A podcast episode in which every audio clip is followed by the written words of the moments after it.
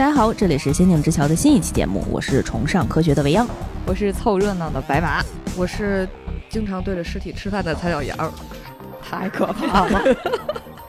今天蔡小杨给我们带来了一期非常重口的节目啊。最近呢，我们经常有听友给我们反馈啊，主播在群里冒泡的时间越来越少了。哎呀，不是我们不想冒泡啊，毕竟加班的加班，带孩子的带孩子，一边加班一边带孩子，一边加班一边带孩子，害人对，像蔡小杨就是一边加班一边带孩子。我我是那加班的，然后真的肉眼可见的感觉自己逐渐变秃。那你变秃肯定没我严重，我现在都不敢洗澡，我一洗澡啊，我那个下水管道就堵，头发是一把一把的掉。哦，真的是一把一把的。我觉得当时带孩子的时候特别辛苦的时候，洗完澡之后，我就感觉三分之一的头发没有了，离我而去了。主要是之前看电视或者是看动画片的时候，女主一般要说自己生病了，都会从头上抓几根头发，说你看，好可怕。然后发现我每次洗澡掉的都比这个多，太可怕了。嗯，主要是我们家，呃，我掉完头发，姐夫掉，姐夫掉完头发，孩子掉，就正好最近是在整秃的阶段。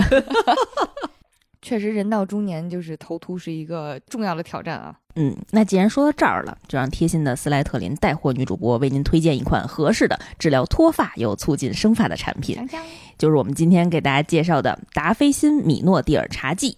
米诺地尔应该大家三十岁以上了都不会假装不知道吧？反正我是从小就知道，因为我爸是米诺地尔的老用户啊。米诺地尔是他在尝试了什么生姜啊、黑芝麻丸啊，就是每天我们家从以前柜子上摆着一块一大块姜片儿，变成摆着一罐这个米诺地尔。对，这个是一种非常专业生发的成分啊。之前在三甲医院皮肤科开的药，就基本上就是这个成分了。哎，那这种专业的是不是劲儿特别大？这就问到重点了啊。这个成分浓度高低呀，跟效果可没有直接关系。我们今天推荐的这款达霏欣呢，就是根据男女体质的不同，有百分之二和百分之五两种的浓度。像咱们女生或者是头皮比较敏感的人群呢，建议咱们从百分之二的低浓度开始，刺激比较小啊，也比较合适。我自己用了一段时间，没有什么不舒服的感觉啊。男生呢，或者是中重度脱发人群，建议直接上那上劲儿的啊，百分之五浓度的那款。嗯，好，那《仙境之桥》第一百不知道已经到了多少期的节目啊，咱们再重新打版一次啊，重新进一下啊。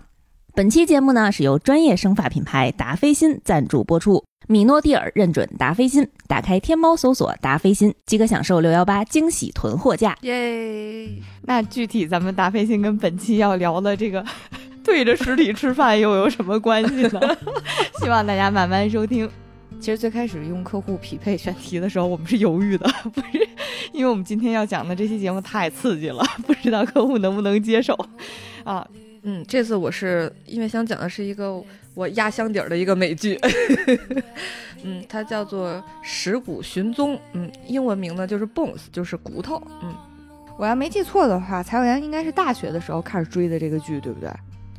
对，因为之前他给我安利过，说特别精彩，然后呢，就是安利到说这里面就各种尸体呀，哎呀，说 那什么，就是像像果冻的呀，然后像什么酱的呀，哎呀，最后我都下饭吃，成功的把我给劝退了，也是一个谷歌特别惊奇的安利方式了，所以我觉得特适合在播客里面讲，因为大家就是既能听一听，然后又不至于觉得太刺激了。我以为平时大家都是在下饭的时候听我们的节目，所以这一期特别适合。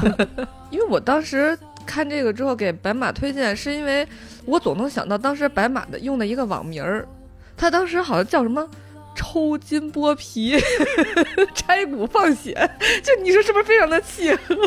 确实，现在有一个地方有一个平台用的也是这个 账号啊。我觉得这个剧我看完之后，首先一个特别大的感觉啊，就是人千万不能犯罪，因为它里面就是这个高科技破案，就是感觉科学可以决定一切，就是所有东西都能分析出来，就是所有的东西都可以靠科学去解决，因为是一些科学家聚在一起嘛，然后用他们的这个本领和智慧去破案的故事。嗯，美剧在这方面确实做的挺好，因为无论是医疗剧啊，还是这种罪案剧啊，然后还是这种有法医背景的剧，其实它在职业的真实性，然后以及在科学背景方面都做的特别缜密，可以说在娱乐的基础上做到了很多的科普价值嗯啊，就是真的能够起到就是启发一代人的这种作用。啊，确实是的，像这个《石谷寻踪》，它的编剧之一其实就是一个呃刑侦检察官。刑侦检察官这么不忙吗？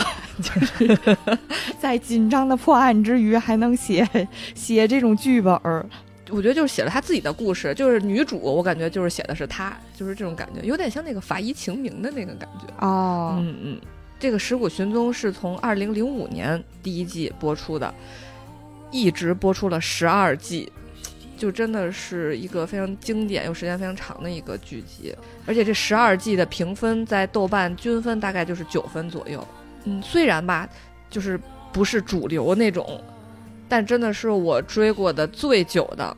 而且是那种嗷嗷追，一周一周等着追的这种，一追就好几年的这个美剧，嗯，所以对他的感情非常的深。我当时看这个剧其实是上大学的时候，我那时候英语不是特别好，大家不都说看美剧学英语嘛，对吧？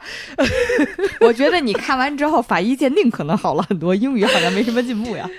我当时是连看了四集，特别上头，就是每天除了上课，连吃饭的时候都在看。刚开始这个尸体确实是稍微有一丢丢有点接受不了，后来就可以吃着饭看了。但是我建议大家，就是如果学英语的话，这个剧它不是很适合，因为专业名词特别多。但是对我来说，我就是连看了四季的之后，我的英语的水平提高在于，我觉得四季的听力怎么说的那么慢？虽然我仍然听不懂，但是我觉得它语速变慢了。哎，如果是法医主题的话，这里面是不是得有特别多花样翻新的死法呀？对，尤其是后来我在 B 站搜索《石谷寻踪》的时候，有很多就是讲解这个剧的嘛。你看它的每一集的名字都特别神奇，比如说什么海边埋尸案、垃圾箱藏尸案、汽车焦尸案、树根藏尸案，反正 就是只有你想不到的，没有它出现不了尸体的地方。嗯，我昨天还去查了一下，就是这部剧排名分数最高的那几集嘛，然后其中有一集就让我非常的震惊嘛，就是什么，嗯，汤里的比基尼，我就想说这是什么呀？哎，我觉得很多海龟汤的灵感可能都出于这部剧。呃，我觉得它其其中一个比较吸引人的点嘛，就是它各种各样的尸体名场面，而且做的很逼真，很逼真。比如说我印象特深刻的啊，有的是巨型巧克力藏尸案哎呀，啊，就是一个巨大的，就是申请吉尼斯纪录的一个最大型的巧克力，然后把它切开想分给大家的时候，一切开，哗，然后你就发现了一个尸体。对，哎呀，然后还有一个比较好笑的是，一个酒店的就是洗衣机里面，就是那种大型的洗衣机啊，洗着洗着你就发现洗衣机里红了，出现一个骷髅，然后他们来呢就必须把那个洗衣机里所有的这个一块一块的都得捡回来带回实验室去，对吧？然后正捡着捡着说，突然有一个肉球掉下来了，然后这个警员就说：“哎，把这个眼球拿走。”然后法医说：“这不是眼球。”然后警员说：“那这是什么呢？”法医开始瞎想了啊，我可开始瞎想了。法医说：“我只能说，死者是名男性。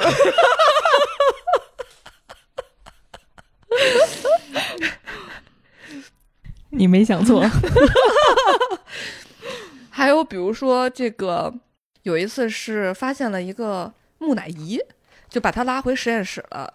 然后主角们一看，说这木乃伊一看就是三千年的呀！哦啊，说我的天哪，我们发现了一个三千年的木乃伊，然后通过他的研究，它上面的什么花纹或什么文字，说这还是个名人，这是个王子呀，就觉得自己的这个事业要起飞了，然后就找到这个王子能保佑他是吗？不是因为你研究王子的，比如说他的死法或者他的什么，你就可以有一些哦，他们学术成就学术成就。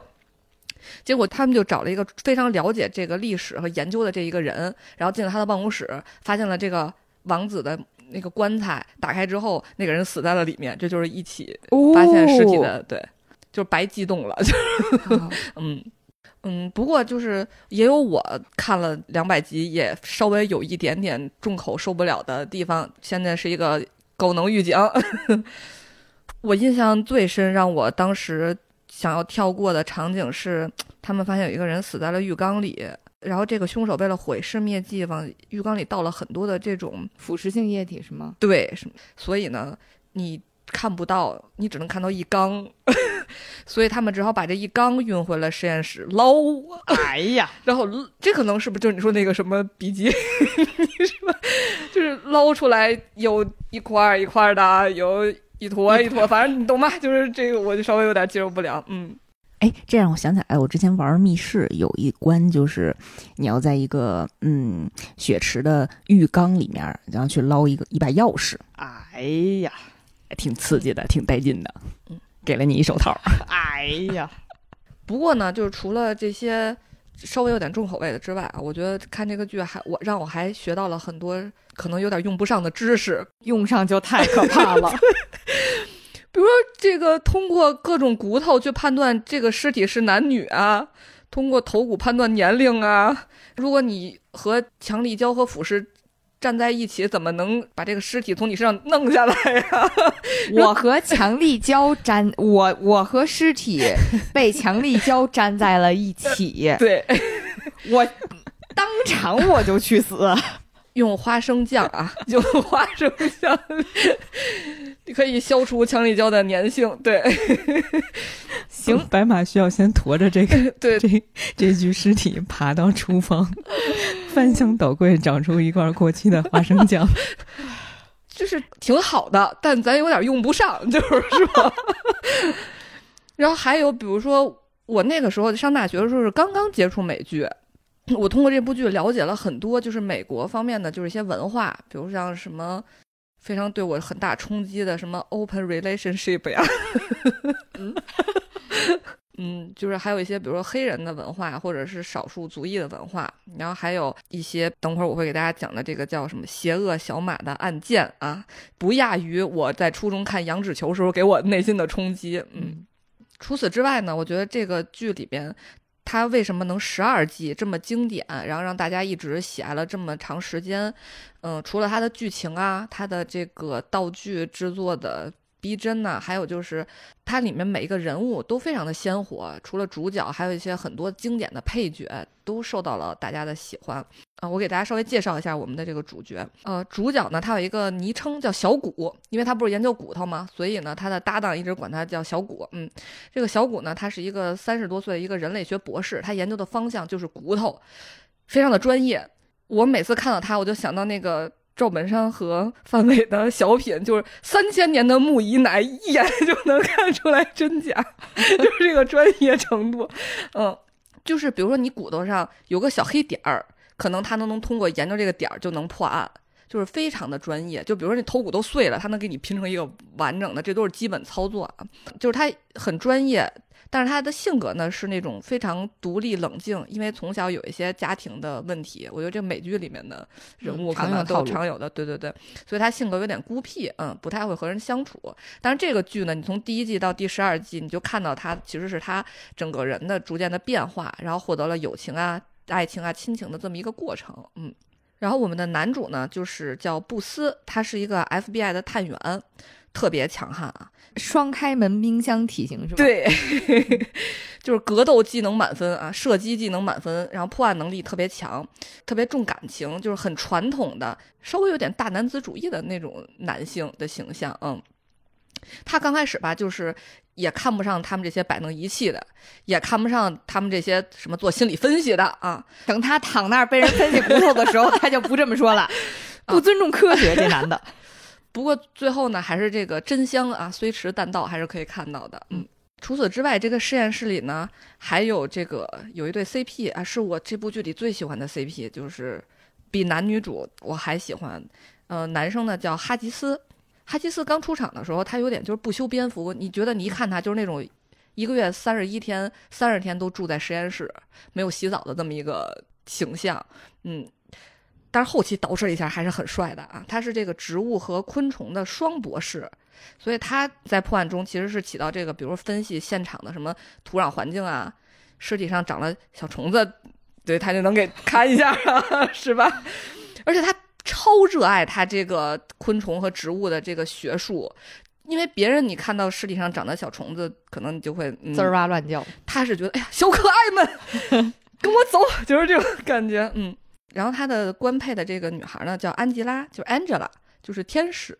她的性格也有点像，就是她是一个呃搞艺术的女孩子，她有一种特别独特的魅力，就是社牛，性格特别的热情奔放，能力也特别强。她主要呢就是比如说给头骨捏出来，她原先长什么样啊？比如说，嗯，比如收集到一些证据被毁坏了，照片看不清楚啊，什么怎么恢复呀？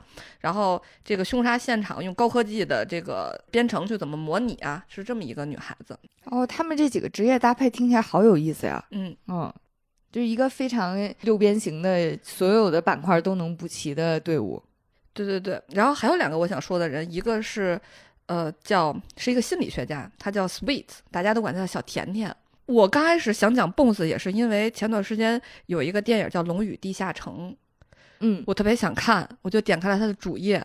我一看导演，这不是我们小甜甜吗？出息了是吧？出就一种自己家孩子出息了的感觉。嗯、当时好像说他离开这个剧啊，就是他后期的下线也是因为哥们儿想去当导演了。对，然后但是他在这个剧里真的是性格特别好，然后专业知识也丰富。然后他特别的理性又平和，专业是哪一块儿？就是心理学。哦，嗯，然后特别有主见，还长得帅，还善解人意，就想嫁这样的。还有一个是非常受到大家喜欢，小谷的助手的这么一个角色，他叫 Zack。嗯，他是也是有点书呆子的感觉。他和哈吉斯两个人就是每天在实验室里比拼，谁是 King of the Lab。就是看谁先发现这个线索，然后只要有人发现新的线索，就会冲到对方的办公室大喊一下：“我是 the king of the lab。”嗯，当然后期这个 Zack 在离开这个剧之后呢，就是为了补他的位，但是就没有一个固定的助手了，来了很多的实习生助手，每一个人都超级有趣，超级喜欢。大家还投票过，就是哪个实习生是大家最喜欢的，嗯，而且我看到有的集就是在呃评分特别高，都是和新的实习生有关系的剧情，嗯嗯。好，那我先给大家讲讲刚才我提到的这个被命名为“邪恶小马”的这个 剧情啊。首先就是像我们刚才说的，这部剧的开头你会看到的场景是任何人在任何地点发现任意 形态的尸体。然后这一集的开始呢，是一群小学生的露营。哎呀，我的天呐，对孩子好点吧。然后发现了一个嗯一个尸体，嗯，然后大家就来到了现场，去把尸体带回实验室。然后大家还问这个警员这个布斯，就说学生那边问到什么线索没有啊？说哎呀，除了呕吐物啥也没有。然后他们就吐槽说，哎，怪不得这个现场这么大味儿。就是 正在现场检查尸体的时候，这个小谷就来了。小谷说。这个尸体这么新鲜，你们叫我来干嘛？我是看骨头的，是吧？这个尸没烂到一定程度都不能找他，是吧？这个尸体上全是肉，你们叫我来干啥来了？因为他们后期的检验是，比如说腐尸会带到实验室去把它呃做一些清理，比如说对他的尸体进行解剖之后，需要看骨头的时候，可能会给他骨头作为清理之后，然后放到实验室上去看骨头，比如说有没有砍过呀，比如说或者说有一些什么。呃，骨折呀什么的，是这么看哦。所以其实是非常细分的，是吧？对对。然后大家就跟他说，因为你看这个尸体，他的脚给切没了，这属于骨创伤，是你的范畴，所以就给你找来了。于是他们顺着哎现场的血迹，找到了两只被埋在不远处的脚。哎，然后大家就觉得这个尸体特别奇怪，就是他的手臂是被绑起来的，然后呢脚也被切掉了，脸上呢。这个嘴啊、鼻子这儿涂了好多白色的东西，于是就把这个尸体送回实验室解剖化验，发现呢，脸上涂的是什么呢？是防晒霜。但是呢，据这个防晒霜生产商的说法呀，说这个防晒霜是用来保护和保持外皮、鬃毛和尾部颜色的。嗯，也就是外皮，对，也就是马匹专用的，不推荐人类使用的。嗯，然后这个时候。这个法医也从胃里发现了玉米啊、生燕麦啊，他吃的很健康啊，这个人。然后这个小骨这个时候也对骨头做了分析，他说这个汉骨骨膜和臼齿位置，这个专业连中文我都去查了一下发音，你就知道，就是你的下巴，嗯，和你的后槽牙的这个位置，嗯，都有这个锯齿形的小伤口，这说明什么呢？说明这个人他带过嚼子。啊，哎，是不是很很神奇？嗯。通过后续的他们的调查，发现这个尸体的死法也很有讲究，就是因为德国冠军的马死了之后，马的蹄子和尸体就是分开埋的，啊，嗯，所以这个探员布斯呢就找到了这个死者的妻子，嗯，他们查到了死，就是通过指纹啊查到了死者的名字叫艾迪，他们找到了艾迪的妻子，就问他说，艾迪有没有接触过，比如说赛马呀之类的这种活动，他妻子就是说没有啊，没听说过，于是他们就又去调查，通过信用卡记录找到了一个乡村小旅店。说他在那儿消费了，于是他们就到这个地儿，逼问老板说：“哎，你们这是干嘛的地儿啊？”老板开始不想说，最后没有办法说：“我们这个地儿吧，是一个满足半马幻想的地儿。嗯嗯，就是你可以在这里扮成一匹马，嗯，二十四小时的，不会受到任何的批评和嘲笑。而这个死者艾迪呢，就经常来这儿扮一匹马，嗯。”这上班压力实在实在太大了，怎么办？我已经想到了院长说什么彩虹小马这一以及一系列的爱好者们。然后布斯马上就问说：“哎，那这事儿和性有关系吗？”小谷还说：“你为什么这么快就联想到了性？”布斯说：“因为他刚才说了。”幻想变成马，我就这么就联系了 啊。然后这时候店主说说这个艾迪前几天就离开了，离开的挺突然的。然后店主就带着布斯和这个小谷去看一下他们这个实际扮马的场景，就是一个大震惊啊！我整个人，当你走进去之后，你就发现其中一部分人是很正常的，就是是一个骑手的装扮。然后他们听到这儿已经不正常了，好吗？然后他们每个人牵着一匹这个嗯嗯马人。几条腿的人马，反正就是就是扮成马，就是带着嚼子，然后做这个马的动作，然后学这个马的声音，然后这些马人们 就是大家就排排趴在地上吃这个食草里的饲料。嗯，哎呀，对我幼小的心灵产生了非常大的冲击，这就玩的就也嗯太嗯就都对吧？形容不出来，反正就是这种感觉。没关系，性癖是自由的。然后小谷看着这个场景，就是小谷最神奇的是他，因为他是一个特别用科学解释一切的人，嗯，所以他看到所有的神奇的、能冲击别人三观的这些的场景，他都会去用正经的科学的道理去解释它。嗯，毕竟他是人类学的学术背景，是吧？啊，人类学主打的就是一个见多识广。对。然后小谷就说：“我觉得这和马不马没关系啊，这就是在势均力敌前提下的一种统治感呀，这就是一种。”虐待性变态的变异啊！嗯，布斯说他们在食槽里吃东西，你觉得这这性感吗？小谷说，恋物癖的性活动不包括将对方当做平等的人对待，并在感情上有所交流。布斯说，但是他在吃食槽啊！不是，布斯说，但是性是需要交流的。如果你不想交流，你就自己待在家里。那啥，对吧？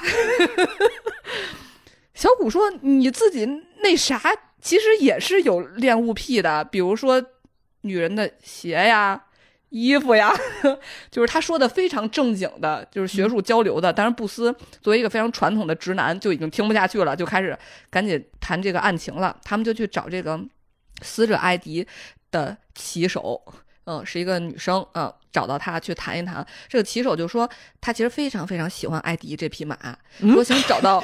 对他们，他们的关系就是这样的呀。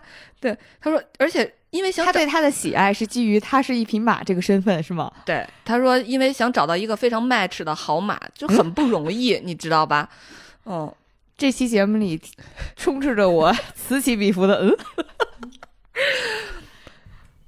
希望他们没有人幻想自己是子越。而且这个骑手还说了一件事儿，是说，我觉得你们应该去找这个艾迪的老婆谈一下，因为那天我们扮马的时候，他老婆出现了啊。嗯，最后我和艾迪在一起在马房里，因为那天我对他就是抽的狠了一点儿，所以我决定给他一个来一个按摩，对自己的马。结果这时候他老婆就进来看到了。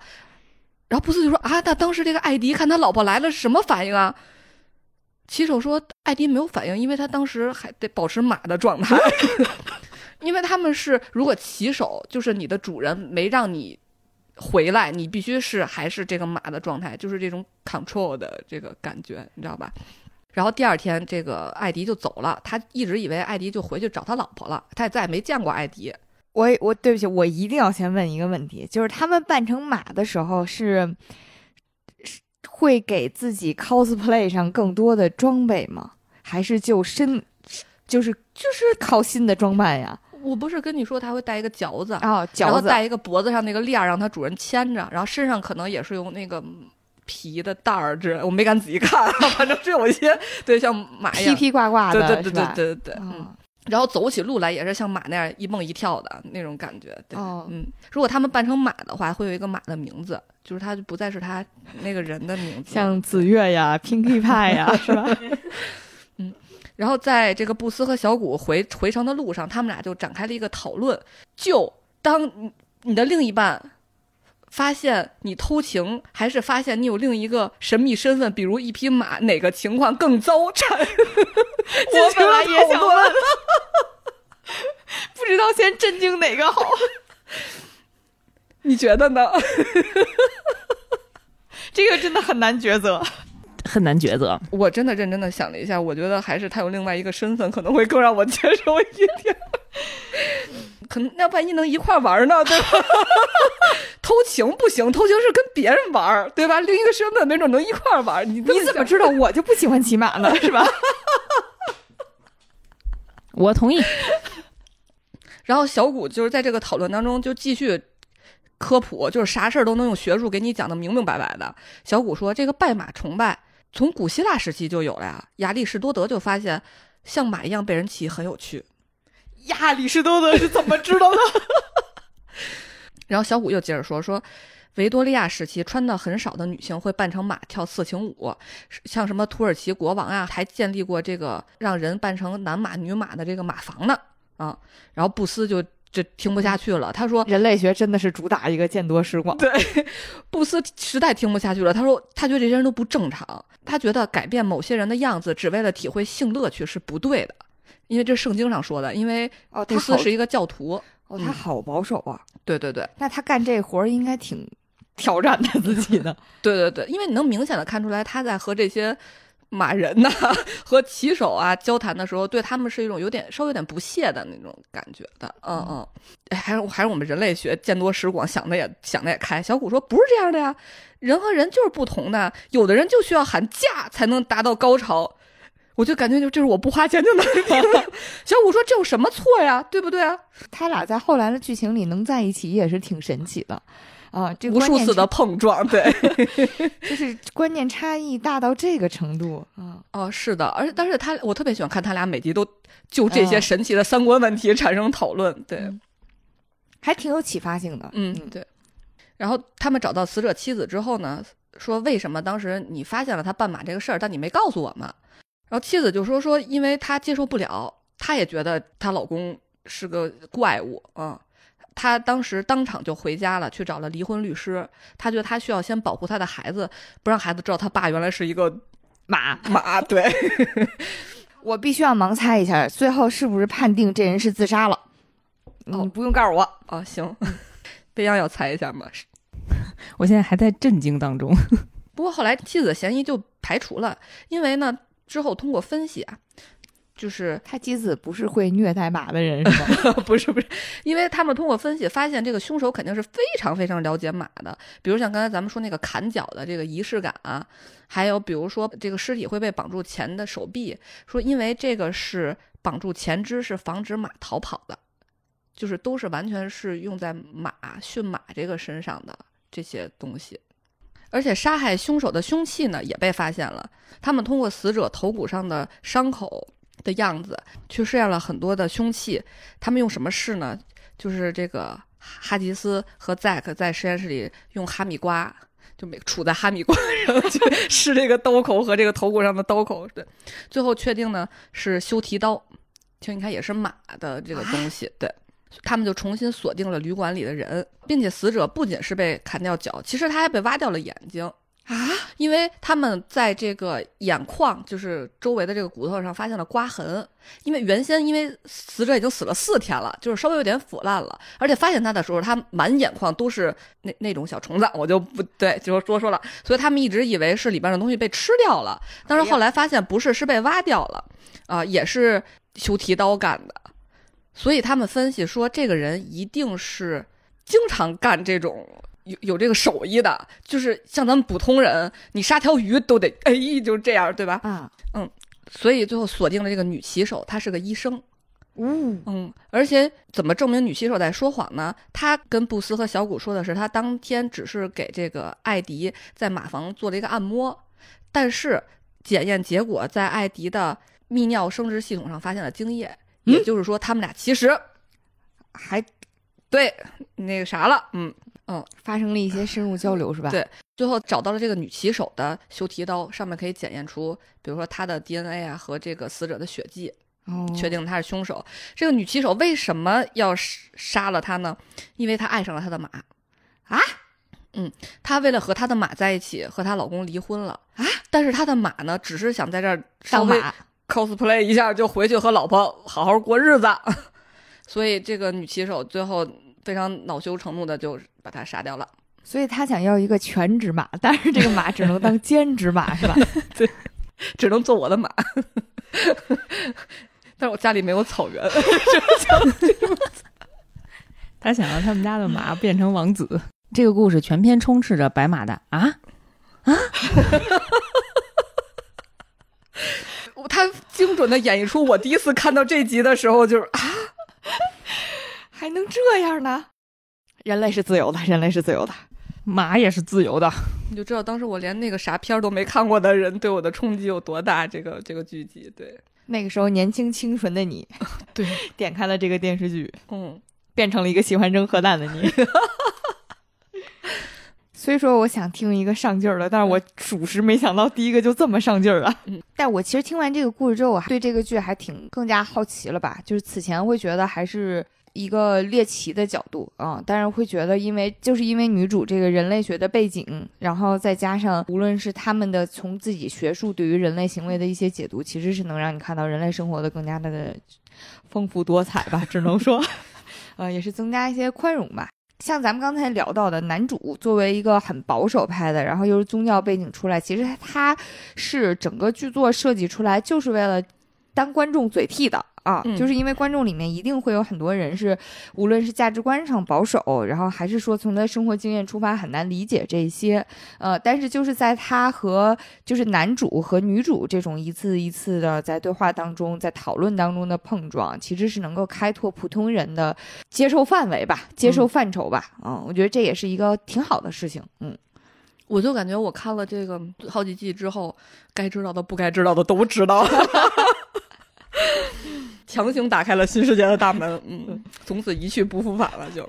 是新世界踹开了你的大门了。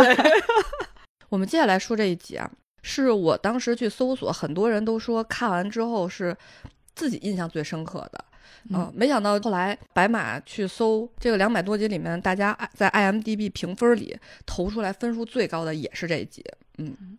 我为了给大家就是能详细的讲述这一集，我又重新看了一遍。重看之后，它有多好看呢？我想给大家从头到尾演一遍，不了吧？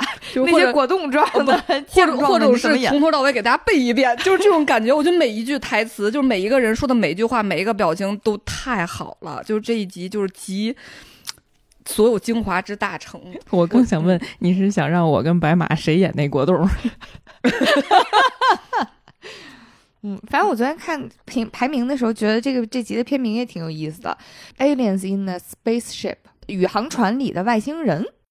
其实这个也算是一个取名的小噱头吧，因为这集的尸体的发现过程，嗯，比较神奇。这集一开始和其他都不一样啊，没有发现尸体，嗯，是这个小谷突然他从昏迷中就醒过来了，他发现自己被困在车里了。他就试图打开车窗，然后哗啦一堆土就滚了下来，他就赶紧又把车窗摇上去，他就知道自己被埋在地下了，太刺激了。然后这时候后面有一些动静，他就回头发现，哎，后面躺着呢是那个哈吉斯，就是我们刚才说的这个昆虫和植物学家，嗯，这个哈吉斯，他的腿也受伤了，正在流血。哈吉斯还说：“哎，这是发生什么事儿了？”然后小谷说：“我们被活埋了。”嗯，为什么会发生这个场景呢？这个时间得回到四十八小时之前，他们接到了一个报案，案发现场有一个非常奇怪的大容器，大家都说这像是一个宇宙飞船。嗯，从宇宙飞船的那个小窗窗看过去，里面能看见两个抱在一起的尸体，然后就很像，因为很扭曲嘛，就有点像外星人这种感觉，就应了他这个名字。嗯，嗯其实是取了个小噱头，但其实呢，里面的两个人其实是去世很久了，他们已经变成骷髅状态了。嗯，是抱在一起的两个人。他们把这个容器和人都带回实验室之后，经过化验发现，这两个人呢是双胞胎兄弟。嗯，并且从失踪人口中也确认了他们的身份，他们是在几年前就被绑架了，而且他们是被一个连环绑架犯绑架的。这个连环绑架犯非常的有名，被命名为叫这个掘墓人。嗯，掘墓人和一般的绑架犯不一样，他特别有自己的特点。首先啊，他只会在没有摄像头的很昏暗的地下停车场进行这个绑架。太可怕了！地下停车场一直以来都是以 我觉得特别恐怖的一个地方。他会用自己做的强力的电击棒在你的后颈处将你击晕。这样呢，你受到强力的这个电击之后呢，即使你再醒过来，被即使被救回去，你也不会记得谁袭击了你，发生了什么，就是你等于大脑一片空白。嗯，我就直接就断片儿了哈。对，然后当这个受害人被绑架之后，他的家人就会收到这个掘墓人的电话，他打且只会打一次电话，这个电话里会说明谁谁谁在我手里，他被活埋了。如果你想知道位置，你必须在多少多少小时之内将多少多少钱汇到一个境外谁也查不到、就追踪不到的一个，比如什么加勒比海什么的之类的一个账户里，而且他这个钱是给你算好的。就是一定在你承受范围内，一定是在这个时间内你肯定能筹到的钱。哟，嗯如果你把钱打过去，他就会给你发一个定位，这个人就能得救。如果没有，他也不会再跟你有任何的联系，他绑架这个人就死了。就是死不见尸啊！这个对，因为是活埋，所以呢，他们的死法就是窒息，就是他会给你算好，比如说我给你二十四小时，他在这个容容器里，你就可以活二十四个小时。哎呦，嗯，就是这样的，嗯。然后这对双胞胎的父亲呢，其实也是一个非常有钱的富豪。他们被这个双胞胎被绑架之后，他父亲就接接到了电话，就报警了嘛。当时 FBI 的这个人员，就是官方的这个建议都是不要打钱。嗯，但是这谁忍得住啊？确实，当时他的父亲也听从了这个专业人员的建议，结果孩子就没回来。但是这个掘墓人绑架的另外四个人都打了，都打钱了，都回来了。嗯这这这不得和 FBI 结下仇啊？对，所以是这个掘墓人在几年前就犯了很多大案，然后但是他一直没有被抓到，然后最近这两这个双胞胎的尸体刚刚被发现，所以才会都变成白骨，对吗？哦，是的，因为掘墓人他非常的狡猾，就留下线索很少。呃，即使被救回去的人也没办法提供非常有效的信息，所以他其实一直还是个在逃的状态。然后这两个兄弟呢，是他绑架的其中一个一直没有被找到的人，等于是现在这过了几年之后才意外被发现了。哦，然后才会引、才会找我们这个小谷和布子一起来携手调查之前的这个旧案子，呃，对有了新线索的这个旧案子。是的，嗯，嗯，也就是说，这富豪这么多年都死不见尸啊，这俩儿子都没见到。可太惨了，对。然后在讨论案情的时候，小谷突然他又开始这个挑战布斯，他说：“哎，你有没有觉得这个掘这个掘墓人和上帝有点像啊？” 布斯又说他跟一个教徒说这种话，：“ 都是什么这是不想过了。小谷说：“你看他定规则，别人无法质疑，甚至连商量都不行。可是即使这样，他好像并不在乎最后结果是怎么样的。你要么就照他说的做，去牺牲些什么；要不就不肯，然后你就完蛋了。”然后呢，打起来了。然后布斯说：“你最好还是不要这么说，我真的不想被雷劈。”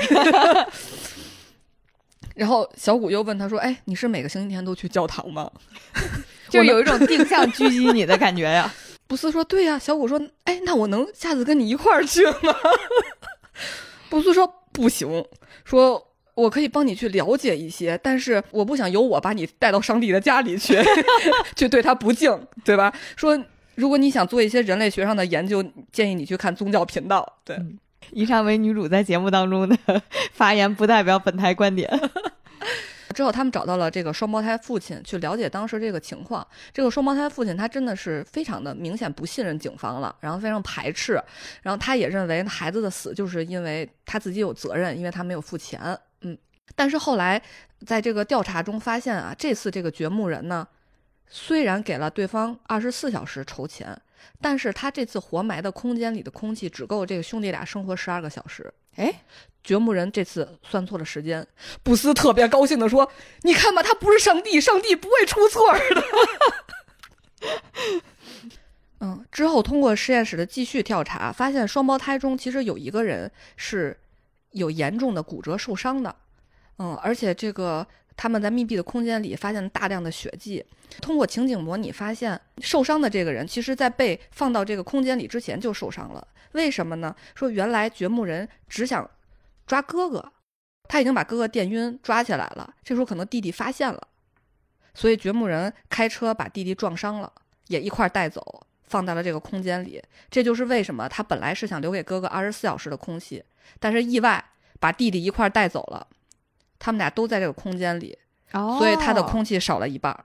嗯，就在他们这个案情调查如火如荼的时候，哎。有一天，小谷呢下班了，他就到地下停车场开车，呃，准备去上自己的这个拳击课。就在刚走到车的时候，突然在后面就被人袭击了。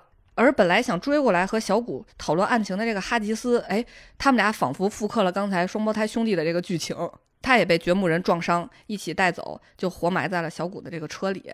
当天晚上，布斯就收到了一通电话，电话里是说，这个小谷和哈吉斯。我我已经把他们活埋了。如果想要救他们的话，就要八百万美元。小谷这么值钱呐，而且八百万美元，他不是算过这些人肯定得出得起吗？这得他家底儿挺厚啊。对，然后因为小谷就是他完全复刻了刚才我们说的那个编剧的身份嘛，他也是人类学家且自己写书，大家还说他的书卖这么好呢。布斯说不是。哈吉斯家里非常有钱，就是一个每天泡在实验室里的一个不修边幅的男子。他是美国第三大私营企业的唯一继承人。哦，那那八百万还少了，感觉小谷是附赠的。怪不得哈迪斯不能回家呢，回家就得继承他的家产了呀，必须得住在实验室，追求他的梦想。据说在国外玩学术也是非常烧钱的。嗯，收到电话之后，实验室所有人都非常的焦急，然后大家马上就行动起来，分头去查每一个可能能救他们的线索。然后，但是在布斯去联系这个哈吉斯的家族这个财团的时候，钱没有要到，为什么呢？这个财团的规定是他们必须要见到被绑架的人还活着的证据才会给打钱。这是他们是因为太有钱了，所以对于被绑架有一套完整的工作流程 梳理出来了，是吗？现在这场绑架案在我们这块儿只能评价为 B 级，想要达到 A 级的 金额，你必须得寄来我们这位生还暂时生还者的一些毛发呀、手指啊。然后如果是图片的话，需要让他手持当天的新闻报纸带头版头条，然后我们内部评估一下，三天内给你反馈。所以基本上这个赎金你就不用指望了，大家只能靠自己。这个本领就各凭本事去救去救人。哈吉斯他们家也太企业化了吧？这可是个孩子呀，被绑架了。嗯，这就各凭本领啦。嗯，因为这完全没有办法。像掘墓人，他每次就只会发这一次信息，就再也不会有任何了。因为就这个探员他们说是，能不能跟他们家财务商量一下 这事儿？你这业务得特批一下啊。这有一种就是叛家里叛逆的孩子，你不是愿意玩实验室吗？你玩去吧。实验室救你啊！靠实验室吃饭呢。就像这个剧里说的，说为什么绑架犯总会被抓到呢？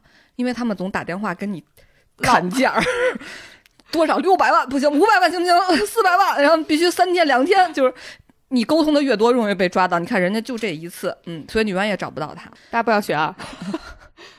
啊，就在大家都非常努力去救他们的时候，其实这个小谷和哈吉斯啊两个人也正在这个车里努力的自救啊。我觉得科学家真的太牛逼了。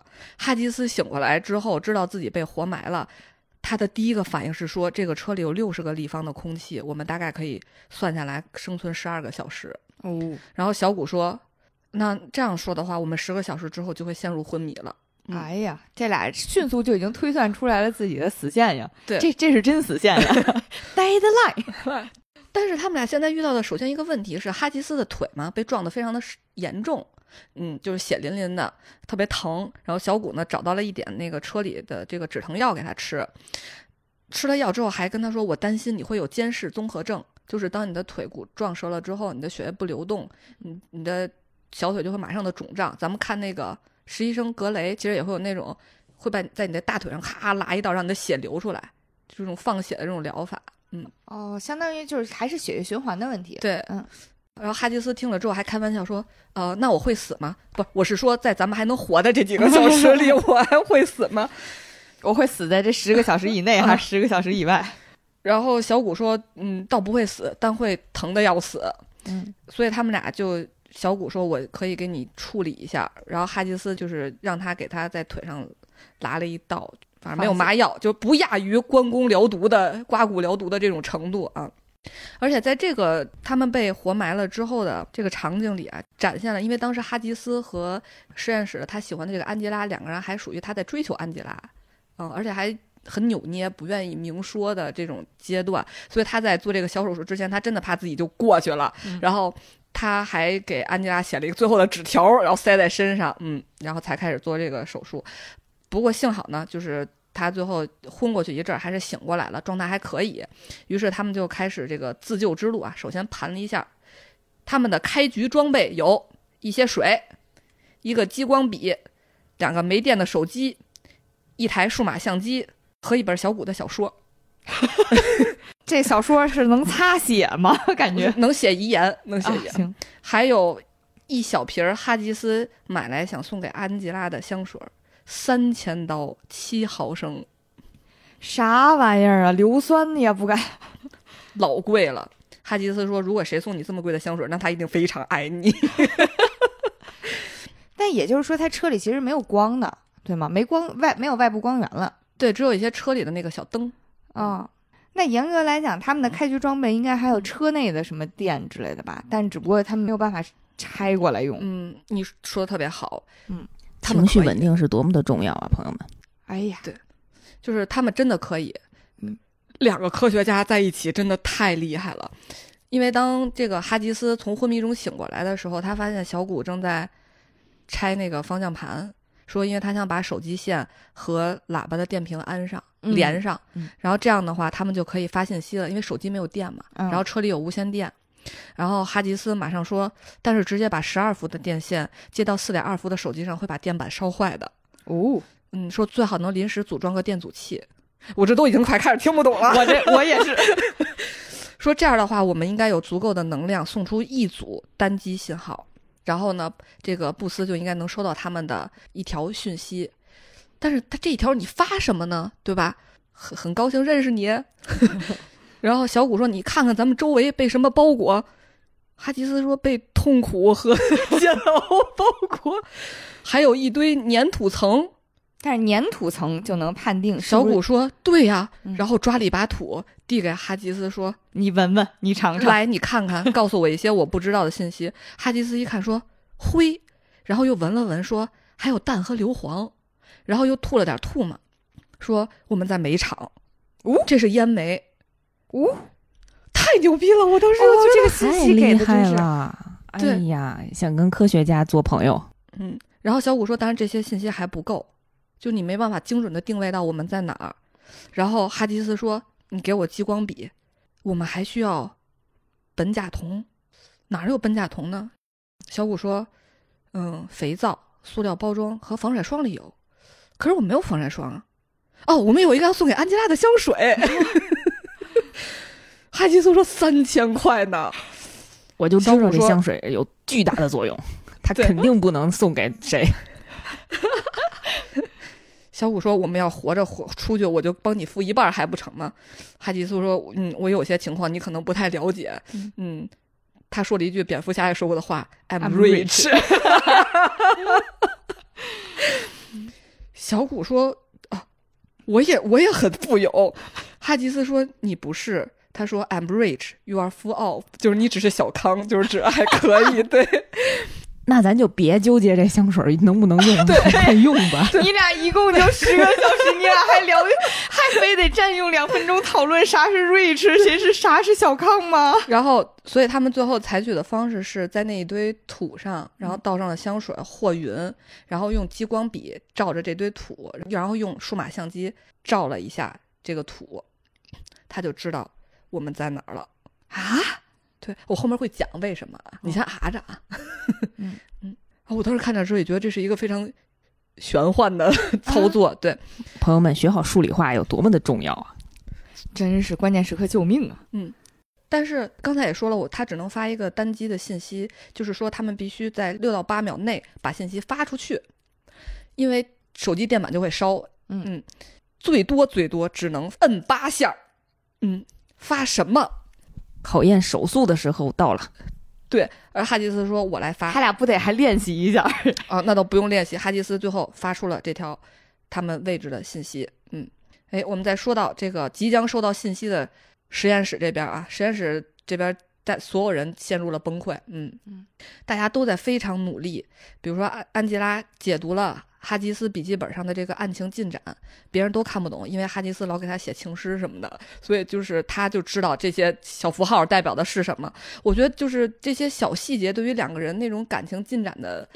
就是侧写，就非常打动人，就好像你嗯只能发现这种小的点，就能串联起他们这种尴尬又好像拉扯又有进展的这个感情，我觉得特别喜欢。虽然安吉拉分析出了这些案情的进展，但他一点也不开心，他就一直特别崩溃。他说：“这有什么用啊？这对就这两个人有什么用啊？”嗯然后另一边那个，刚才我们提到那个小谷的助手，这个 Zack，他也是，他找到了这个双胞胎其中弟弟他的死因是什么呢？弟弟是自杀的，他用、他用笔捅了自己的脖子。哦，他是想给哥哥留更多的时间吗？对，啊，好感人啊！嗯这就是为什么发现他们的时候，他们俩抱在一起。嗯但是 Zack 也特别崩溃，他很焦虑。就是所有人在分析案情的时候，都眼里含着泪水，说：“我发现这有什么用呀？这救不了他们俩呀！这这个对他救他们俩有什么有什么进展呀？”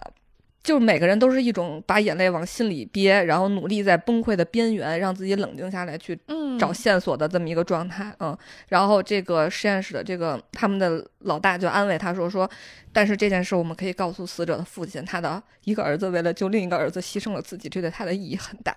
嗯 然后就在大家都非常崩溃当中，然后布斯收到了这个信息，这八个字儿是什么呢？是六七十六 M 一点四。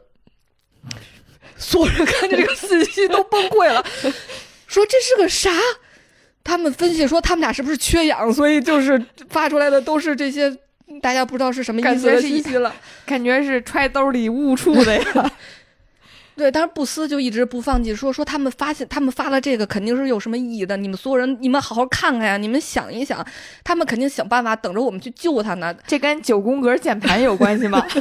而且当时实验室立了一个他们那个空气倒计时的牌子，当时就在他们分析这个信息的时候，倒计时已经到零了，哎呦，然后所有人的。情绪都是崩溃的。布斯说：“说你想想办法，说他们肯定会，就是能发出这个信息，肯定还会在车里等着我们自救去救他们，他们能延长这个能活下去的时间。嗯然后最后还是实验室里 King of the Lab，嗯这个 Zack 他发现了，他说这是元素周期表的顺序，六七十六哦这三个元素，天哪！天哪！这三个元素是碳、氮和哦煤黄。哎呀，说他们在煤场还没数到十七呢。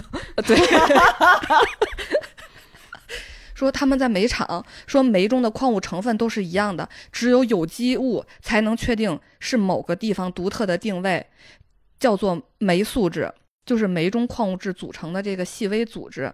在不同的深度会有不同的荧光，这就是为什么他们会用激光笔和完之后照之后用这个相机去对去看它的荧光。哦它的反射度是一点四，所以是 M 一点四。哦说说这种反射度很少见的，说明惰性酶素质很高，于是他们就知道被埋在哪儿了。哇，好精巧啊！这就是科学的魅力啊！嗯，然后于是他们就赶紧驱车去到这个煤场，但是煤场，你们可能在电视里或者什么也见过那个照片儿，就是一望无际的灰尘的一个大山的这种感觉，对吧？你去一万个 FBI，可能你往哪儿刨？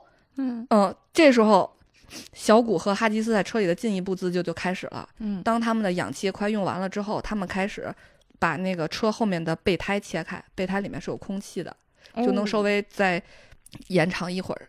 这时候哈吉斯突然说：“把照相机的电池给我，还有你包里的防腐剂，就是纯碱和锂，里面有纯碱和锂。”小谷马上说：“你要造个净气机，就是用来把二氧化碳转换成氧气的东西。”这也太强了吧！嗯，哈吉斯说：“如果你能凭空做个小手术，那我有能力凭空再变出点空气来。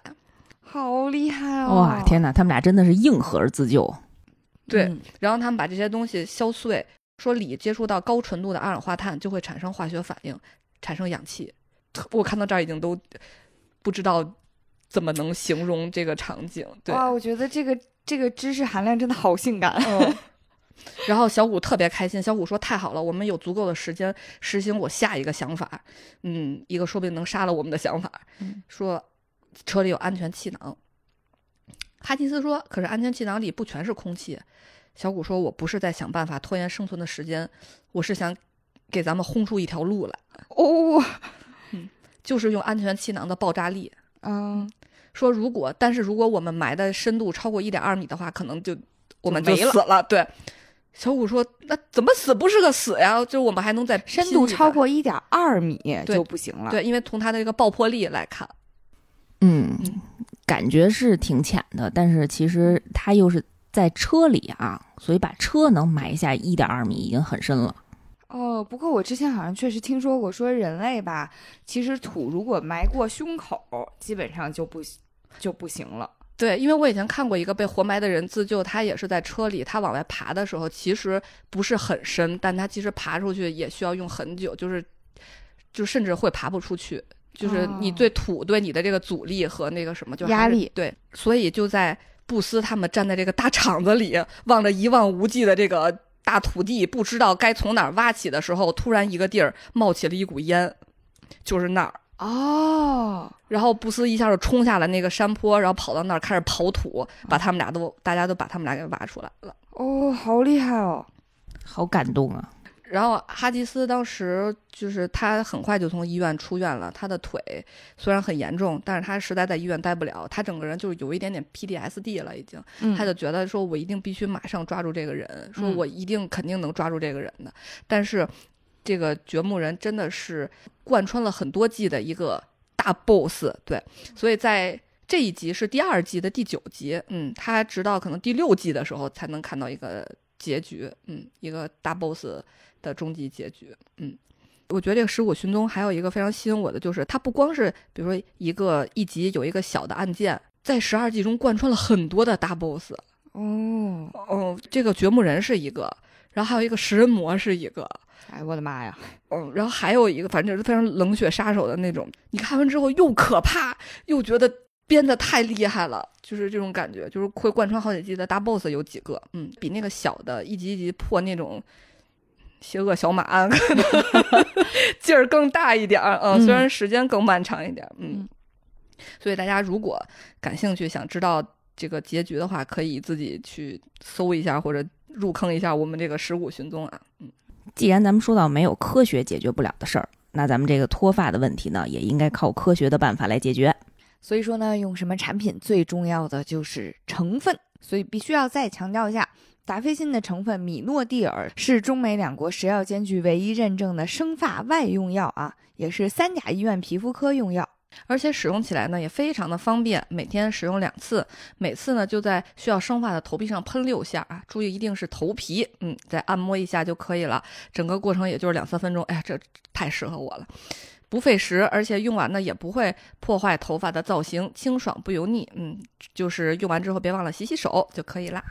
嗯，但是需要的朋友们啊，一定要坚持使用，持续三个月呢，就能看见小绒毛啦。坚持看到科学的奇迹。嗯，哎，不知道刚才大家听完这个活埋最后没抓着大 boss 的这个案子，会不会稍微有点失落啊？那我给大家补几个，简直是太失落了，主要是那个代入感太强了，我觉得我刚被挖出来。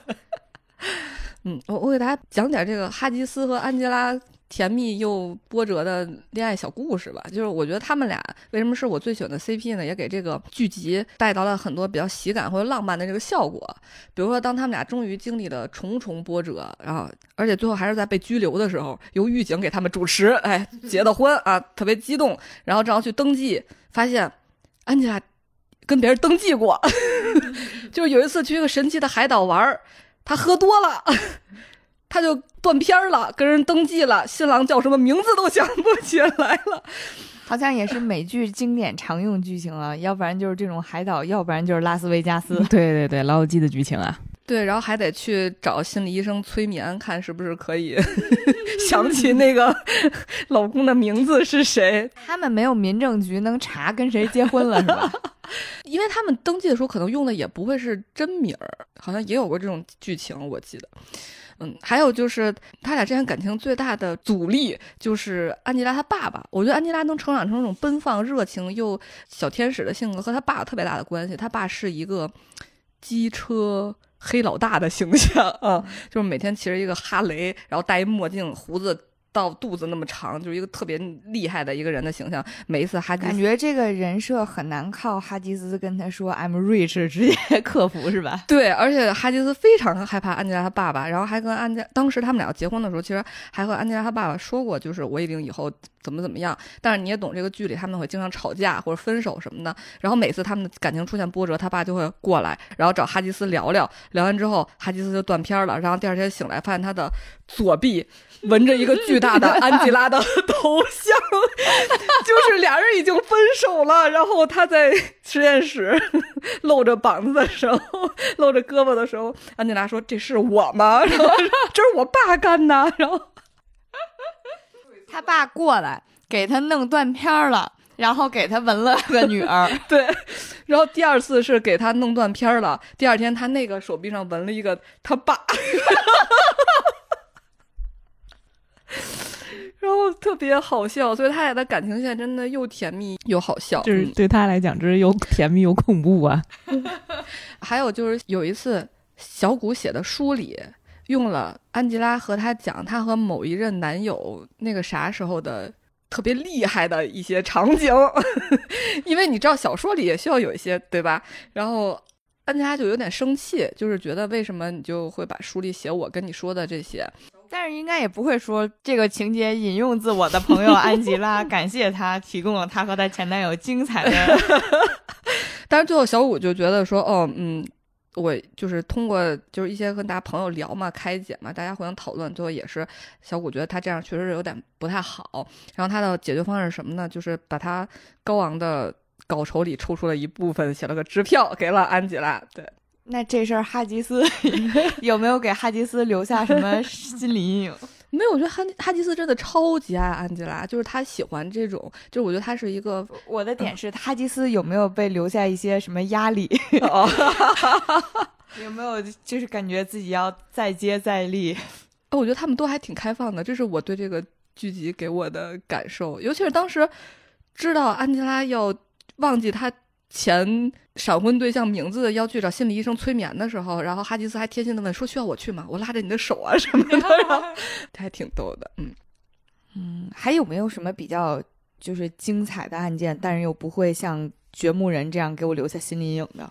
嗯，我觉得这个剧里面，我觉得有两种是会给我留下深刻印象的，一个是尸体特别奇特，比如说鳄鱼身体里有一个尸体啊，比如说发现这个尸体的时候，这个尸体已经变成灰了，躺在床上，只有三个手指头还立在那儿，只要你轻轻一动一个手指头，那个灰咔就塌了，就是这种。就会给你留下非常深刻的印象，对。还有一种是它的案情非常的特别，比如说原先我给大家说过，就是有一个小女孩，她是个聋哑人，然后过了十多年，终于找到他父母之后，他父母掏出了一个小兔子。哦，是《海底总动员》那期。是的，嗯。然后还有比如有一集是有凶手是专门照着小谷写的小说里边的场景杀人，然后让我一瞬间想到了地狱少女的那种感觉，嗯。小谷也太惨了吧！莫名其妙感觉自己成嫌疑人了呀。就是他到每个场景都特眼熟啊，三个场景都很眼熟，嗯，结局很反转啊，大家可以去看看，嗯。我印象中还有一个我记忆很深刻的案子，它和这个九幺幺事件相关。嗯，因为当时呃，大家在实验室里会有很多无名尸体会排在实验室里今天抽一个幸运尸体解剖是啊，不是不是，就是有这种排查尸体，比如说他是不是谋杀呀，有有案子或者是一些无名尸体会拿到实验室里，让大家就是他们的工作其实就是这个。就是这个不是练手是吧？啊，不是不是，对，嗯但是他们可能嗯一般演出来的就是一个案子一个案子，就是新发现的，对，但是他们其实也管以前的啊。然后发现有一个尸体，它其实是和这个九幺幺这个有关系。就是我觉得当时九幺幺事件的时候，我还在上小学。就是我其实没有什么感觉，但是当我上大学看到这个剧集，然后发现它对不同的不管是年龄啊，是男生女生啊，还是不同职业啊，他们对于这个事件的打击，就是每个人的心里都是非常沉痛的。他们在这个剧里就是讲述了自己当年是在看到这个事件中，他们的反应是什么，他们现在在做什么。其实这个分享还挺感人的，也是我觉得从另一个方面又重新的。就是认识到了这个就是历史事件吧，可能以前感觉跟自己还挺遥远的，也不是很关心，对。而且在这一剧里有一个，我记得应该是一个退伍的士兵，然后他是被误解了，以为他是一个坏人，但最后发现他其实他身上的伤什么的都是他超负荷去在五角大楼里救人的时候留下来的，所以最后的结局还是很感人的，嗯。除了剧集的反转，这个全剧 I'm Rich 的哈吉斯，他的财富也经历过几次反转。因为刚开始他出现，他是一个超级有钱的富豪，但是其中有一个大 boss 给他设了一个坑，就是你在救人和你的钱迅速的消失之间，要不你就救人，要不你的钱就没有了。就是他设计了一个程序，就是不停的在转哈吉斯的钱，只要你按停，那边可能会死人。大概是这样一个场景，所以哈吉斯就后来一夜破产，哦，就是从一个富豪一夜破产，但是后来他又变得很有钱了，是为什么呢？还是科技改变人生？就是当时在这个实验室里来了一个实习生，然后他就是在冰箱里放了一个非常非常好吃的酱料，应该是他的奶奶或者是外婆给他做的，然后大家就是刚开始是没经过他同意给吃了。然后那个人就非常的难过，说因为他的这个长辈已经去世了，说所以他特别舍不得这个酱料，就是因为吃完就没了，没有人会再做这个。尤其是咱们从中餐的角度来说，每次都是搁适量，一个人一个味儿，对吧？嗯这个人做的和那个人绝对是不一样的。但是我们哈吉斯就通过他的化验分析中，他都搁了什么东西，大概搁了多少，他把这个酱料还原出来了。哇哦，然后这个酱料特别好吃，他们就去餐厅去卖，量产，大家都非常喜欢。然后他就变成了一个非常赚了很多钱的，我的又有了天呐，居然中途还有一段白手起家的故事剧情。嫉妒令我面目全非了。哎，说到这个酱料，我就想起来啊，我之前自己疯狂的吃黑芝麻，因为流传下来的偏方不是都说黑芝麻长头发嘛？嗯，我们家什么黑芝麻丸儿、黑芝麻糊、黑芝麻粉，全是黑芝麻。我连点酸奶都是黑芝麻味儿的，但是也没见我这头发少掉几根儿。意外之喜呢，就是还胖了几斤。我也尝试过很多方式，就是各种在小某书上看到的那种什么倒叙洗头发，然后还有几 天洗一次嗯啊，然后多少度的温度，然后蒸自己的头，哎呀，就是感觉每次都非常的上头啊，但是没有增长什么头发。嗯，我还用过煮姜的水，这也是一个神奇的方式。嗯，哦，什么淘米水、煮浆水，哎呀，就是感觉把自己做成了一道菜呀。那味儿挺大的呀。所以说呢，专业的事儿还是交给专业的人干啊，直接上达霏欣好不好？两款不同浓度的选择，专业用于治脱生发。最后我还是想跟大家再次安利一下我们《尸骨寻踪》啊，因为我对这个剧就是感情非常非常的深，因为就觉得主角就是一直陪伴着我。就是我觉得相信很多追过剧的人都知道，你想现在的剧什么周更六集八集，然后大家还在网上哭天喊地，比如说一周有三天不更，然后下周更的时候就说你知道我这三千年是怎么过的吗？都是这样的追剧，但是我那个时候真的就是一周就一集呀、一年就这几个月更新啊，而且有一有一季女主去生孩子了，延迟了好几个月没有更啊，就这种日子一过就是八年十年，你就知道在这个生命里留下了多么这个刻骨铭心的痕迹啊。所以我觉得，就像以前大家。很多人追，比如《老友记》啊，什么《生活大爆炸》呀，《摩登家庭》也是，就是每次完结的时候，粉丝其实都是非常撕心裂肺的，嗯嗯，感觉那些就是陪伴过的温暖呀，或者给到过的感动啊，还有大家和剧中主角们感同身受的这个喜怒哀乐，就是让我们虽然看起来是两个世界的人，但其实我们和他们已经有了很多很多的羁绊，嗯。我这个剧最后两集我一直就没看，嗯，因为我一直有一种，只要我没看，它就没有完结，就是这种感觉。真的吗？真的，嗯，就是我可能还是有点接受不了这个剧，就截止到现在都没有看吗？对，嗯，而且我有点看不了那个访谈，就是那天因为为了录节目嘛，其实我去找了好多访谈，尤其是我看到一个节目就是结束的访谈，然后他们在里面说说，哎呀，说这个景儿今天就拆了。啊，说那个景儿昨天拍完，其实也已经拆了，然后我就关了。嗯，我希望他们能在我的精神上再美好的多停留一段时间。嗯嗯，又想起来陪伴自己度过的那段青葱岁月岁月了。蔡耀阳已经泪目了，那段下饭的日子。虽然我们这一次是以一个比较轻松戏谑的方式来给大家介绍《尸骨寻踪》这部非常经典的美剧啊，但是我觉得在这种科学指导下的侦破剧吧，还是会让我们对，呃，无论是一线、二线还是幕后默默做这些科研相关的工作者，报以最高的敬畏的。就是我觉得大家如果说你不是那种特别害怕看到奇怪的尸体，因为我给白马和我老公都讲过剧情嘛，他们都是。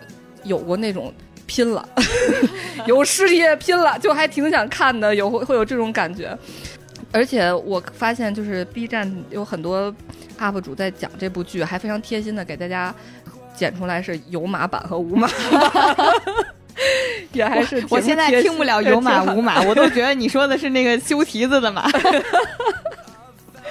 嗯，如果看过这部剧呢，欢迎大家留言和我们讨论哈。如果没有看过，也欢迎入坑。嗯，真的是非常非常非常推荐。最后呢，再次感谢本期节目的赞助品牌——专业生发品牌达霏欣。嗯，米诺地尔认准达霏欣，打开天猫搜索达霏欣，即可享受六幺八惊喜囤货价。嗯。也跟大家提醒一下啊，使用米诺地尔类型产品后呢，持续一段时间之后，有些人可能会头发掉的更多，这是正常现象啊。因为米诺地尔在帮助不健康的头发加速代谢，腾出毛囊，给健康的头发生长。嗯，因人而异，也不是所有人都会出现，还有人可能会出现手毛、汗毛、毛发生长茂密的情况，所以就更要选对正确的浓度了。嗯。女生选百分之二，男生选百分之五，可以有效避免这种情况的产生。切记按摩接触产品后要洗手哦。祝福大家都有一头乌黑浓密的秀发。嗯，哎，即日起截止到六月十五号，在评论区跟我们分享你听完本期节目的一些感受，或者自己脱发和治疗脱发的一些经历吧，就有机会被我们选中，获得由达霏欣特别提供的生发礼盒一份儿。我们会在评论区抽取两名幸运听友哦。好，那我们本期的节目就到此结束啦。如果你喜欢我们的节目，就请点击订阅或收藏，也多多的给我们评论留言吧。那我们本期节目就到此结束，让我们下期再见，再见，再见。等一下，如果前提是他们被活埋了，但是就是其实不知道是地表以上还是地表以下，就地表以下呀，活埋可不是沙堆子吗？有可能是沙堆堆的，不不不是，就是埋在地下，没有那种活埋的。哦，活埋没有埋在沙堆里的，爽，就是这一不小心车就开出去了哈。